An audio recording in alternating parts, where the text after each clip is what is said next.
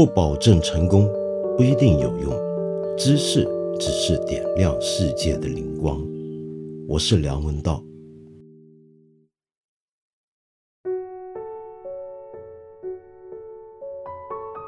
我们今天的节目呢，也还是想从一个问题开始。有一位朋友叫做阿德，你这么讲啊？你说我正处在一个充满问号的年纪。您可以有时间谈谈中国文化输出现状吗？起因是我人在国外，上周末在 YouTube 观看四海一家线上音乐会。这本来是一个属于我们地球人的盛会，可是我和国内的朋友们聊起，却鲜少有人知道。顿时我感到有一阵隔离感。我们互联网筑起的墙到底在阻挡什么呢？在国外，我能感受到日本的寿司、动漫文化。韩国的 K-pop 已经形成市场，韩剧最近也有进驻 Netflix 的势头。我觉得文化输出好像并不是一个政府行为，因为其受众毕竟是外国人。我和外国人聊，有的人居然还认为中国没有电视。我不懂，但我觉得这不是一个好事情。啊，阿德，请原谅我这么说，但是呢，看你的问题呢。就知道你果然是处在一个充满问号的年纪。我们先说你说的那场音乐会吧。那场音乐会其实我不知道，原来国内叫四海一家，但是它原来的名字你晓得，英文的名字叫做 One World Together at Home。这个音乐会呢，对，是的，很多人都认为是最近的一场国际盛事。那么由 Lady Gaga 发起策划。然后，世界卫生组织跟世界公民组织合办这场音乐会呢，在国内呢也有一些不一样的声音，因为一开始呢大家都很期待这个直播，但是后来听说不能直播了，要录播。反正后来呢传来传去，到最后我们发现果然是真的没有直播，但是仍然有很多朋友用各种通讯工具以及翻墙软件看到了这样的一场直播。我们先说一下这个音乐会好不好？很多人都拿这场音乐会跟当年的 Live Aid 来比较，那么认为是我们这个时代的 Live Aid。很多年轻人很兴奋，终于等到了属于我们这个年代的 Live Aid。Live Aid 那个音乐会，我以前曾经在这里讲到皇后乐队的时候提到过，就不多说了。那么那场音乐会当年确实是个国际盛事，是个经典的音乐会。今天这样的一场线上直播，然后演出的所有的音乐家、歌手们都在家里面演出的这样的一场音乐会，能不能够说是我们这个时代的 Live Aid 呢？那么就要看你从什么意义来讲了。如果是从一个国际上的演艺人员们，特别是英语世界的演艺人员发起一个音乐会，目标是一个全球慈善行动，那么其规模之浩大。或许可以说是我们这个时代的 Life Aid，但是从音乐上来讲，演出上来讲，嗯，很抱歉，我说句不中听的话，我觉得呢就很难比较了。事实上，看过这场演唱会、听过这场演唱会的直播的朋友们，大概都能够明白我的意思。怎么讲呢？我觉得这个音乐会啊，很尴尬。我们知道它先分两部分，头六小时呢是一个视频直播，后两小时呢才进入一个正式的直播，那么总共八小时。我自己觉得前六小时其实还有些看头，因为参与的人比较多，而且多了很多的片段。我自己呢比较喜欢它，让我看到世界各地的不同的人、不同的组织怎么样在这场。蔓延全球的瘟疫底下，各自努力的做着一些帮助别人的事情。那么这些片段，我反而比较喜欢。音乐部分呢，老实说，我就没那么欣赏了。为什么呢？很坦白讲，音乐会是什么？它真的是个表演。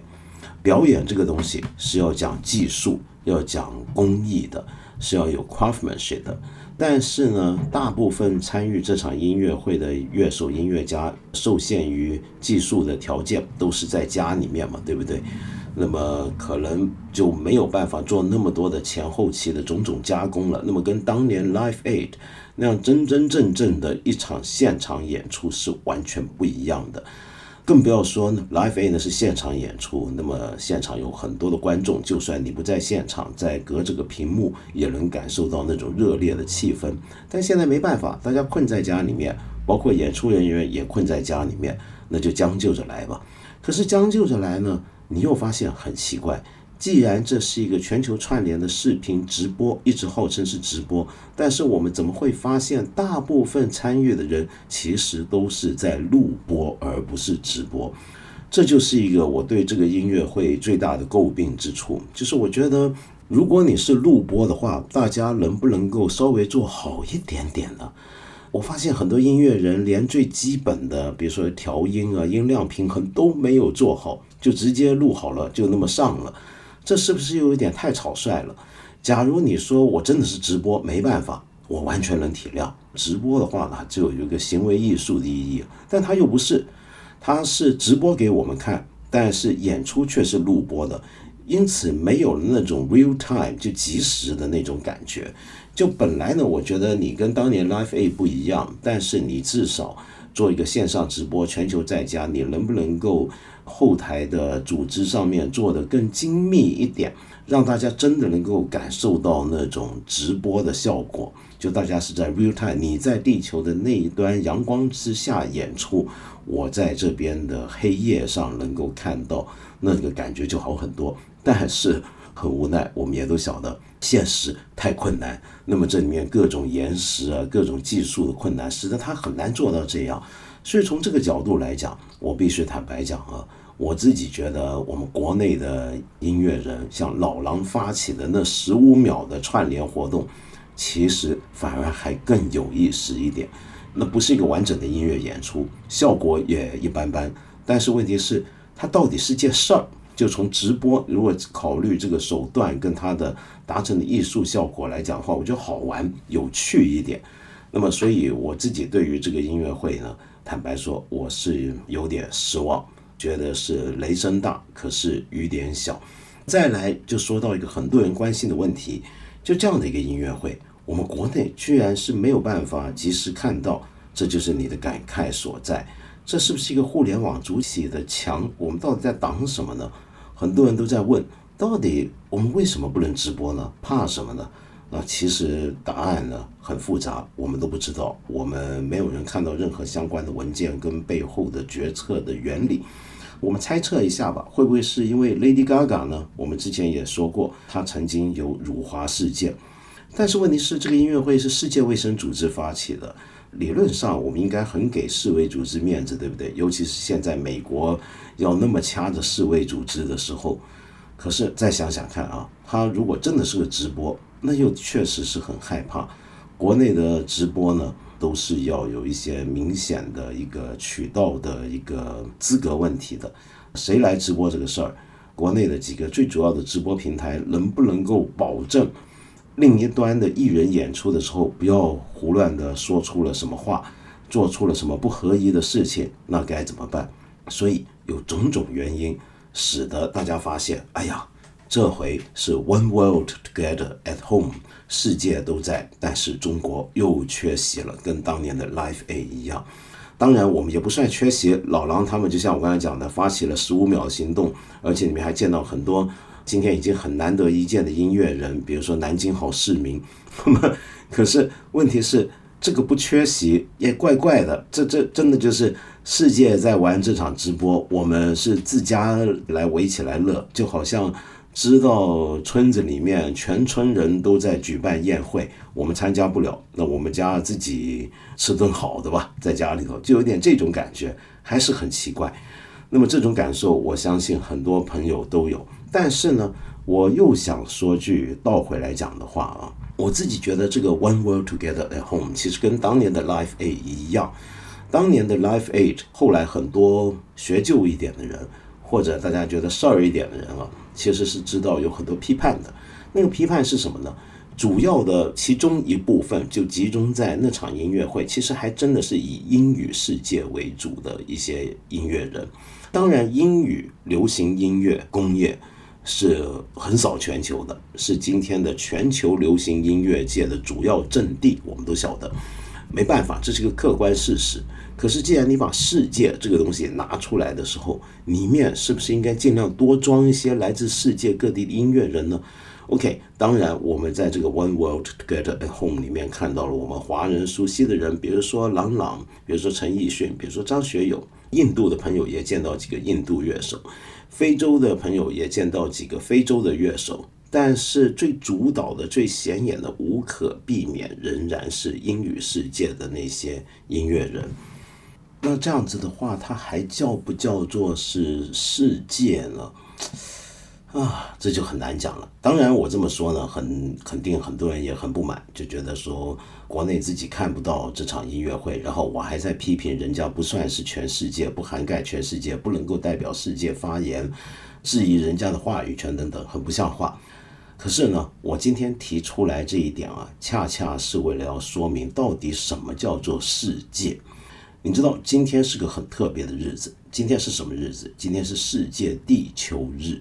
世界地球日呢，原来是一个环保的一个概念底下推动起来的一个日子，用意是要让我们大家关注我们全人类共同居住的这个星球，它现在出现了什么问题。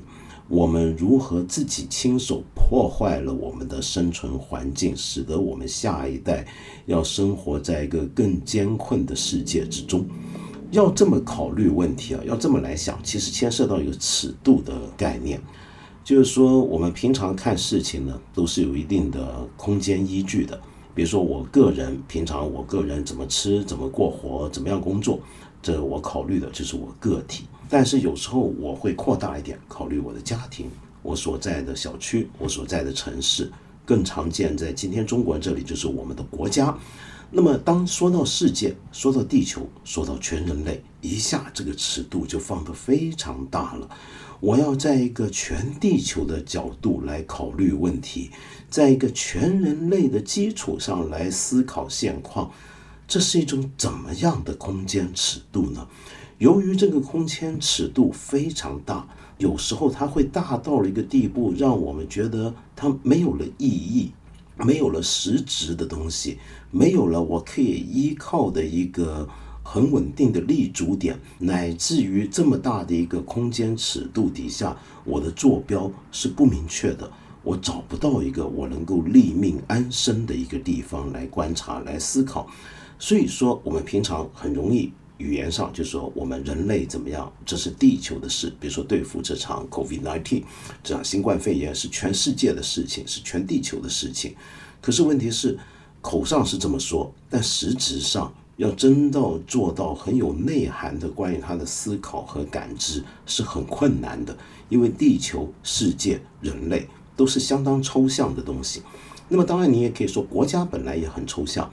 但是因为平常我们每个国家都会有一些国民教育，以及像我们国家这样子有各种具体的方法，使得我们对这个国家这个概念变得没有那么抽象，变成一种具体的、几乎可感的一个东西了。所以相比之下，国家好像还更靠谱，虽然也很大，但还是一个能够用得上的一个尺度跟立足点，还有坐标。但世界就不同了。到底我们有没有可能真的看到世界？真的用一个有实质意义的全球角度来思考呢？这就牵涉到平常我们对这个世界有多大的认识，这就牵涉到我们对于我们所处平常最常用的坐标，比如说城市跟国家之外的其他地方有多少具体的感知了。如果没有的话啊，那那种思考就是空洞的。所以这时候我们就要强调，为什么对于别的文化的了解是重要的。所以回过头讲，我想说，本来 One World Together at Home 是个很好的概念，在今天这样一个全球化濒临危机的时刻，是不是可以给我们更多很有内涵的东西去看到这个世界？这就是为什么我说那六小时的直播里面，我看的最高兴的或者最期待的，反而是。音乐人演出之外的那些世界各地的一些的情况的报道跟一些片段，因为看到那些，我看到是活生生的地球上不同的人在干些什么，在做些什么，而且是跟我们共同面对同一场困难。所以音乐上它有没有可能也容纳的更多呢？这就是我一直在看的时候所带着的一个疑问。这就说到阿德兄你所说到，或者阿德妹啊，阿德姐，你你提到的呃一个问题了，就文化输出。我们平常怎么样能够看到别的地方的文化呢？我们一般都觉得，那就是要看他们的文化有没有输出呢？坦白讲，中国这几年是非常关注文化输出的。我们有各种各样的中文书籍正在被翻译出去，但是目前为止翻译的量最大的啊，就是一本书印刷量最大的。其实你看，可能是我们国家领导人著作的外语翻译。至于你说的能够类比于韩国 K-pop、日本寿司动漫文化的这种亚文化的输出，我们目前还是比较少的。但是问题是，这个事情真的像你说的，其实它真的还不一定是政府行为，政府行为还不一定管用。这主要靠的就是你的文化的背后的力量。这个力量，我们平常讲文化软实力，太过注重政府行为，反而忽略了各种亚文化它自身的优点跟特色跟力量，怎么样能够自己很有生命的先壮大起来，才谈得上怎么输出。可是除了输出之外，还有另一面。你光想着输出自己的文化，可是你又没有认真看到过世界上其他角落的人他们有的东西呢？我给你举一个例子。最近呢，有一个节目在国内很多人讨论，很红，连中纪委都发文章去谈的，那就是英国 BBC 最近播出的一套关于中国诗人杜甫的片子。那么这个片子呢？为什么这么多人讨论？就是因为 BBC 首先，它在这个时刻推出了这个节目，很多人觉得非常特别。这个时刻就是一个在全球被瘟疫折磨的时刻，是一个中国因为种种原因在国际上遭遇很多国际环境困难的时刻。而英国广播公司 BBC 居然能拍这样的一部片子，当然是早就拍了，但在这个时候推出就非常特别了。这个片子的名字也很惹人注目，就叫做《杜甫，中国最伟大的诗人》。我们熟悉 BBC 的纪录片的朋友可能知道啊，这个片子的主持人 Michael Wood 其实不算是中国的陌生人了。他前几年就拍过一套中华的故事，当时呢那六集节目呢。在英国，在中国，在全世界都很多人看，而且是广受好评的。那么这一回呢，他就专门来拍杜甫。事实上，当年的六集节目里面，其中讲唐朝的那一集就已经说到杜甫，而且也就已经说到杜甫是中国最伟大的诗人了。但是这一回，他专门讲杜甫，而且不只是讲杜甫，还要告诉给他英语世界的观众，说杜甫就相当于。但丁相当于莎士比亚，然后还要强调中国是个诗歌的国度，早在三千年前就有了诗歌的传统，这个历史要比荷马的《奥德赛》尤利西斯要更早、更早、更古远。那么这当然让很多中国人看了分外的自豪。那么这个片子本身拍的怎么样呢？其实还算是非常好，尽管很多人会显得还是不够深度，但也都能够理解。因为唐诗要翻译成英文本来就不容易，尽管这里面采用的翻译，我觉得已经非常好，而且访问到的也有很多很重量级的学者，比如说在美国哈佛大学任教，是我认为当今西方世界谈中国诗谈的最好的一位学者，宇文所安啊，Stephen Owen，已经相当不错，更不要说里面呢还有英国国宝级的演员。伊恩·麦克莱恩演 McCallum，就是大家熟悉的《魔戒》里面的 Gandalf，他用他优雅的，他演出平常杀剧的那种腔调来念这些杜甫的沉郁的诗句，我们看了是觉得非常非常感人，而且有趣味的。好，我们大家都在为此自豪的时候，有没有反过来想这么一个问题啊？就是 BBC，虽然这类型的机构我们在国内很少能够找到同类型的一个可以类比的一个机构来比较，因为 BBC 虽然是英国公费支持，但是又并不属于任何一个政府部门直接管理。但是假如你真要硬比的话，我们或许可以说它就像是中国的中央电视台吧。你有没有想过啊？假如说我们现在此时此刻瘟疫期间，中央电视台推出了一档节目。这个节目呢，谈的是美国最伟大的诗人惠特曼，然后说他相当于我们中国的白居易，又或者说美国最伟大的诗人 Emily Dickinson 狄金森，然后说他相当于中国的李清照，或者从诗的风格来讲的话，像李贺。好，又比如说我们拍一个纪录片，讲英国大诗人华兹华斯。然后说他就是我们中国的陶渊明啊，然后这么去歌颂他，然后在人家国家采景取材，然后拍了很长时间，这时候播出，然后还要找出我们国家国宝级的演员，尤其是舞台剧演员，然后来朗诵那些诗的中文翻译。你认为我们会有什么样的反应？你认为我们会不会做这样的事情？简单的讲。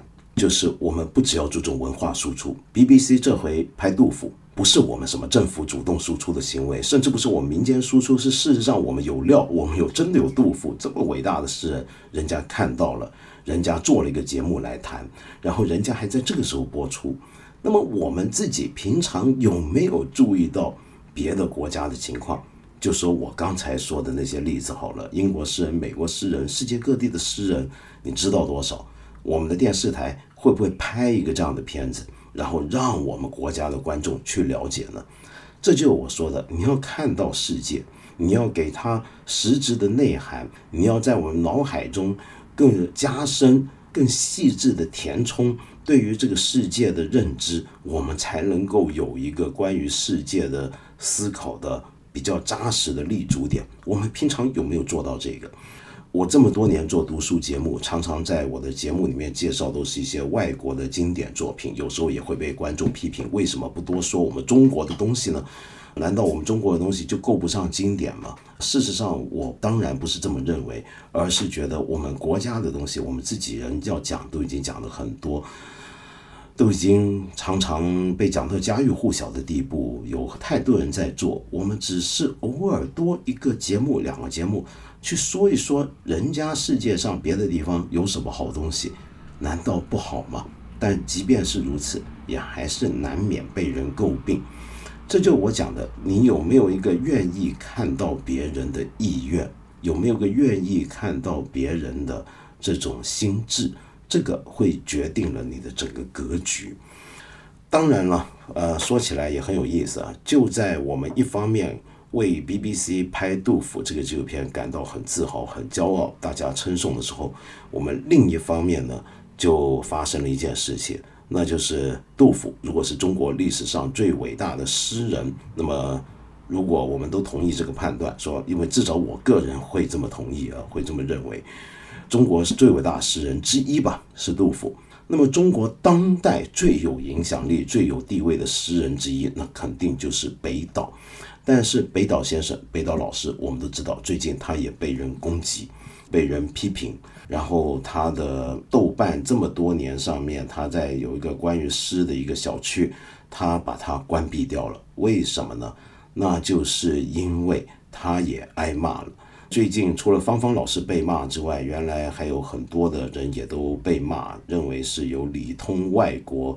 给外国人递刀或者灌注负能量的这么一种批评会轮到他们身上，没想到居然轮到了北岛。主要是因为北岛有一首诗是他的旧作，一九九三年的一首作品，他在四月十五日贴出来的。这首诗叫《进城》。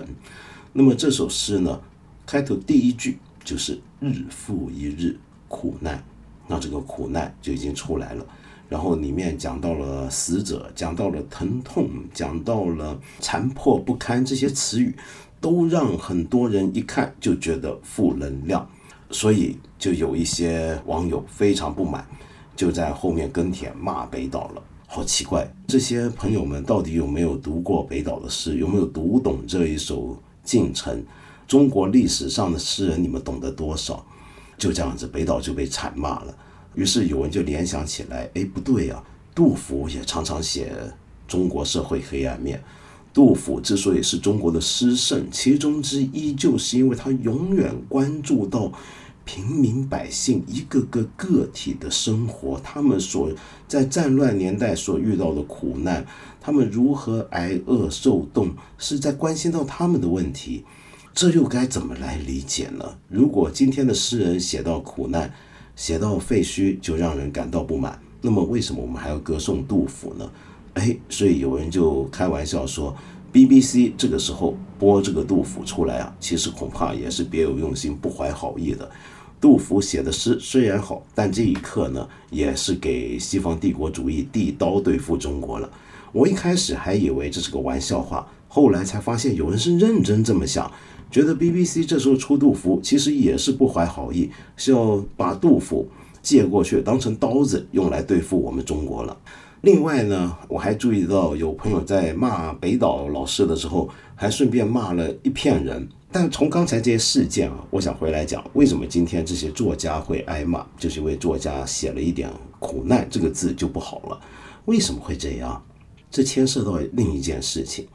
就是我们之前提芳芳提过很多次了，芳芳老师，几个月之间，从很多人追看，觉得是作家的良心，变成大部分都在骂他。为什么会变成这样？其实，在我看来，理由很简单，那就是因为我们对抗的这场瘟疫啊，这种病毒它是看不见的，这是一个看不见的敌人。我们对于看不见的这种传染病的恐惧，在历史上自古以来，我们的反应是什么？因为你看不见它，所以你格外害怕。这个时候就要想办法让它看得见、可见化、可视化。怎么样让它可见化？就是让它具体的呈现为某一种人的样态。于是就牵涉到我们后来所遇到的种种的地域歧视、国家歧视、民族歧视、种族歧视，这些就都出来了。你比如说，最早武汉封城的时候，因为当时有五百万的武汉人在外面，所以那个时候在外面的武汉人就成为被歧视的对象。你看不到病毒，但是你看得到一个活生生的人是武汉人，这是看得见的。所以你与其抵挡看不见的病毒无计可施，但是你可以抵挡这个隔绝这个你看得见的武汉人。那么，所以当时记不记得我节目也说过，有一些武汉人在别的地方，他的家的门口就被邻居们、小区的人用木条、木板封上，不管他死活的把他隔绝在里面。到后来，我们开始就变成是外国的人开始歧视我们中国人了。那就是因为他看不见病毒，但他看得见中国护照，看得见中国人的样子，分不清中国人的样子，那就干脆对付整个亚洲人、黄种人。简单的讲，就是在看不见的敌人面前，我们的边界意识就重新出现了。我们原来讲“我们”这个词的时候，这个众数啊，它可以包含的非常广大，包含整个国家的国民。但是在瘟疫面前，我们这个“我们”就要开始缩小了。一开始是我们就是武汉之外的人，后来变成就是在我们所有在国内土地上的人，外面的我们同国的人，那就不是不属于我们的一部分。但是我们还可以再缩小一点，就是自我。就比如说，如果我们今天在街上，大家都戴着口罩，忽然有一个人没戴口罩在你身边打喷嚏，那他一下子我们就觉得他不属于我们了。我们那时候意识浮现出来就是我是自我，我跟他要隔开。所以这种自我意识是不断的在扩大跟缩小之间来来回回，看每个时机而定。有些时机，我们这个我们可以扩大到很大很大，但是在面对不可见敌人面前，这个我们它就变得要不断的缩后了。有时候会甚至缩到极小，只剩下自我的地步，是从一个复数变成单数的一个过程。绕了这么一大圈，我想回来说，今天我们有一些作者挨骂是什么理由？恰恰是因为我们觉得自己在一个危机时刻，我们要把自己紧紧的团结起来，包裹起来，来对抗那些外面的敌人的时刻。我们最害怕的就是内部出现裂缝，就是害怕内部有人居然对于这个我们这个大我有质疑。所以这个时刻，我们觉得任何人。如果像芳芳这样子，我们就要把它丢出去，要不然我们自己就会危险。我们这个防疫体啊，里面就会有裂缝，有病毒渗入的可能。任何一个作家像北岛这样子写了一首诗，哪怕是几十年前的诗，提到了苦难，我们要把它排除出去。他这时候不能属于我们，因为对我们是有内部的威胁的，要把它丢到外面。所以这种人我之分。在此时此刻，在全世界都会非常强烈。我们在中国看到的就是这样的一种基本逻辑的反应，就是这个我的边界在急剧的缩小、内向的过程，然后就要把我们任何怀疑可能不属于我的、不是我的都要丢出去，甚至是我们最伟大的诗人杜甫，如果此时此刻给我们带来威胁，我们也要提防谨慎，要小心。当然还不一定要把它丢出去啊。好，这样子讲到最后，回头讲的就是那个 One World Together at Home。在我看来，它了不起的地方是什么呢？在这个人人都要强调人我之分、急剧缩小自我的时候，它要重新把我们带回一种很宏大的尺度。就像今天世界地球日想要给我们的这种尺度，是用全球的眼光来看这个世界。要把自己放在一个更大的范围，要把我们的我拉大，这是两种力量，一个是要拉大这个我，一个是要缩小这个我。One world together at home 要做的是这件事情，但是当然这个事情在我们的墙前遇到了一点挫折。二来是什么？就是我说的，它还不够大，它这个世界我觉得还不够丰满，所以我今天最后也还是想给你一首音乐。来提醒你，这个世界还可以是什么样子。我要介绍这个音乐啊，来自一个音乐家。很坦白讲，我以前只听过他的名字，也从来没听过他的音乐。这个人呢，叫做 Hudaydi。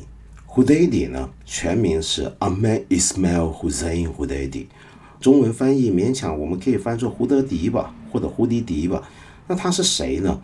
他是人称索马利亚的。乌德琴之王，乌德琴是什么呢？乌德琴是一种中东地区、阿拉伯地区很流行的乐器。根据考古资料显示，可能是五千年前就已经存在的一种乐器。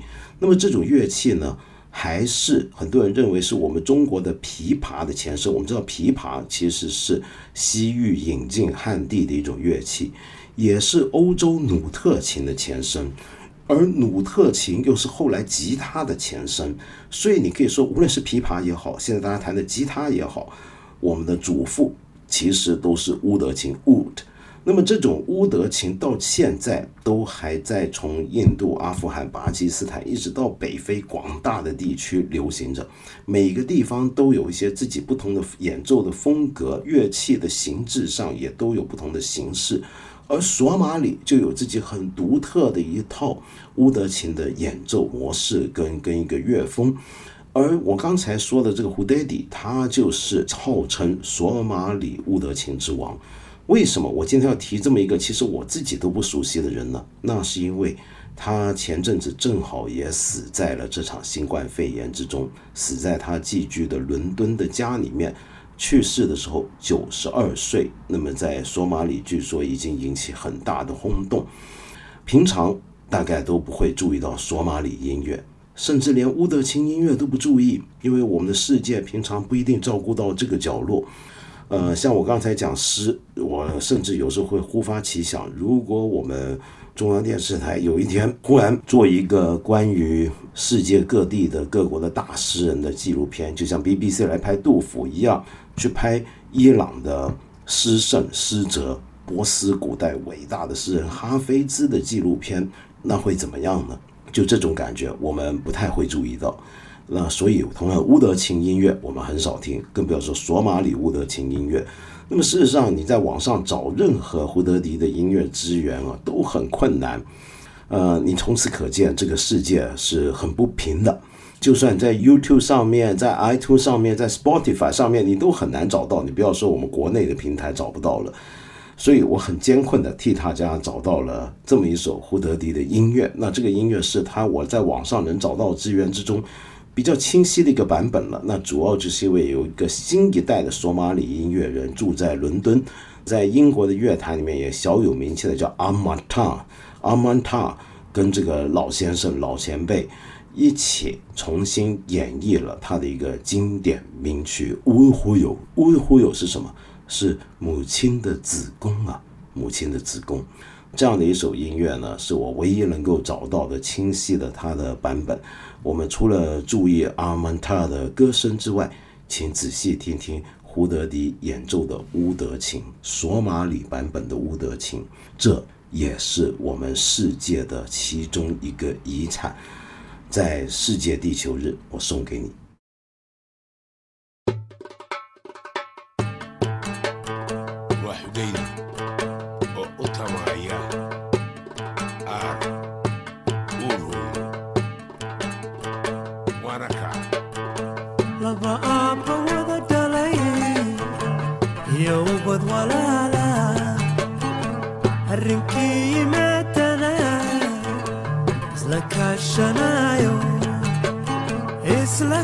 shanayo. Esa siyaka Israka shanayo. Esa siyaka Indahay unur kay Kumildok sadero Adana high school kay Ladiri urboyahay Indahay unur kay سبيلهم هذا اللي عايز تقيل عدلهم قول هو يا هيو تبركي يا ذو